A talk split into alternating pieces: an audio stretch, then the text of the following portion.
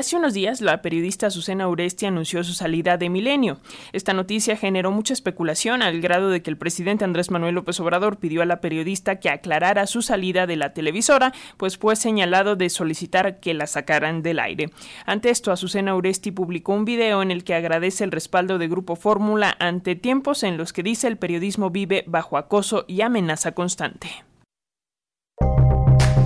Opinión y análisis de los hechos noticiosos. Una mirada diferente con Maite Azuela. Sobre este caso de Azucena Uresti tenemos el comentario de Maite Azuela, periodista y activista pro derechos humanos, quien nos hablará de la libertad de expresión. Escuchemos. Muy buenos días, me da mucho gusto saludarles como todos los martes en esta cápsula de derechos humanos en resonancia.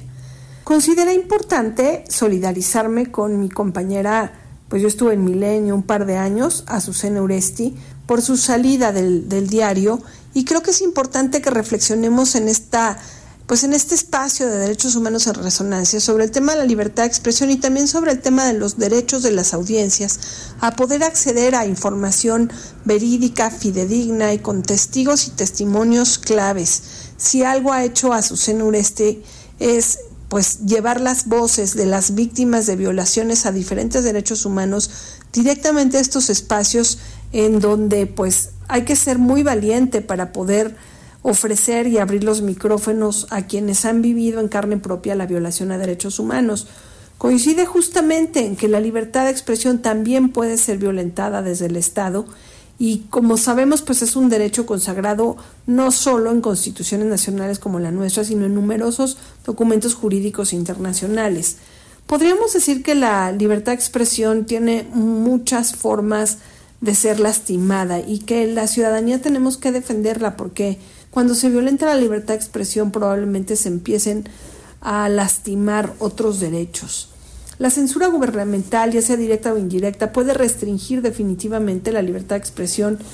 Y esto pues tiene repercusiones en las audiencias porque pues se suprime información, eh, de alguna forma se evita que la información llegue directamente a las audiencias. Y bueno, lo que hemos visto que afortunadamente no sucede comúnmente en nuestro país, pero sí es la detención de periodistas, la limitación del acceso a las plataformas de comunicación y en algunos casos, como ha sido en nuestro país, pues eh, las amenazas o la, o la, pues incluso las agresiones directas y hasta los asesinatos de nuestras compañeras y compañeros periodistas. Las amenazas y los actos de violencia física e intimidación pueden coartar la libertad de expresión y generar un ambiente de miedo y de autocensura incluso para los medios de comunicación a veces resulta tanta la presión que les es difícil mantener al aire a estos periodistas que suelen ser incómodos para las autoridades. Aunque hay leyes que imponen restricciones eh, a esta violación de derechos humanos, definitivamente hay otras que también imponen restricciones a la libre expresión y esa es otra forma de utilizar las herramientas jurídicas para silenciar voces críticas y limitar el debate público. Otra forma de poder mermar la libertad de expresión es como hay concentración indebida de propiedad de medios de comunicación, lo cual hace que pues el Estado pueda ejercer mucha más presión si son solamente unos cuantos quienes controlan la comunicación colectiva. Hemos visto también ciberataques y vigilancia, eh, eh, ya hemos hablado aquí de espionaje a las y los periodistas y otras formas de discriminación y de represalias vale la pena que pues todos exijamos que la libertad de expresión no sea lastimada, no sea mermada, porque eso permite que, que la democracia siga, siga saludable y que la sociedad pueda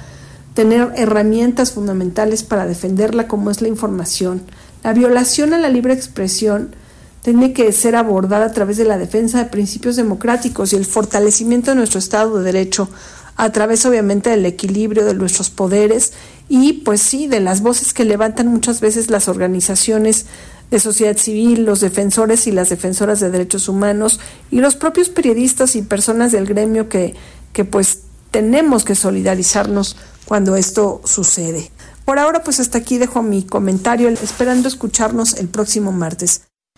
Así será, nos escuchamos el próximo martes, Maite Azuela.